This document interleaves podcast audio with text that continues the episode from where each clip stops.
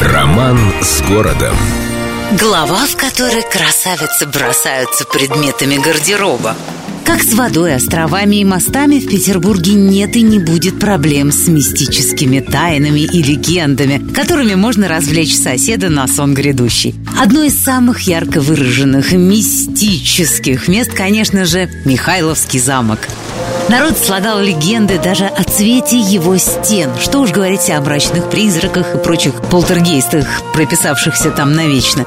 Насчет цвета знающие люди рассказывают, что в то время, когда замок, названный в честь небесного покровителя династии Романовых, был почти закончен, а со строительством его очень торопились, ну очень. Так вот, когда дело приближалось к развязке, на одном из светских балов фаворитка императора Анна Лопухина так пламенно танцевала, что обронила перчатку. Павел, как истинный джентльмен и рыцарь без страха и упрека, немедленно эту перчатку подхватил, опередив всех прочих мужчин, и собирался было вернуть прекрасной владелице, но вдруг присмотрелся, задумался и решил, что необычайный желтовато-оранжевый цвет вещицы ему вот прям нравится – в общем, перчатку Лопухина не получила, но думается, что парочка алмазов ее все-таки утешила.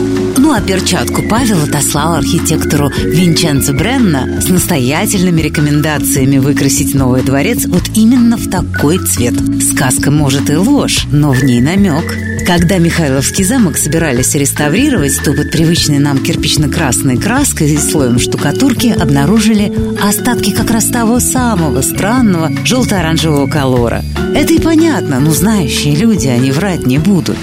С любовью к Петербургу. Эльдо радио.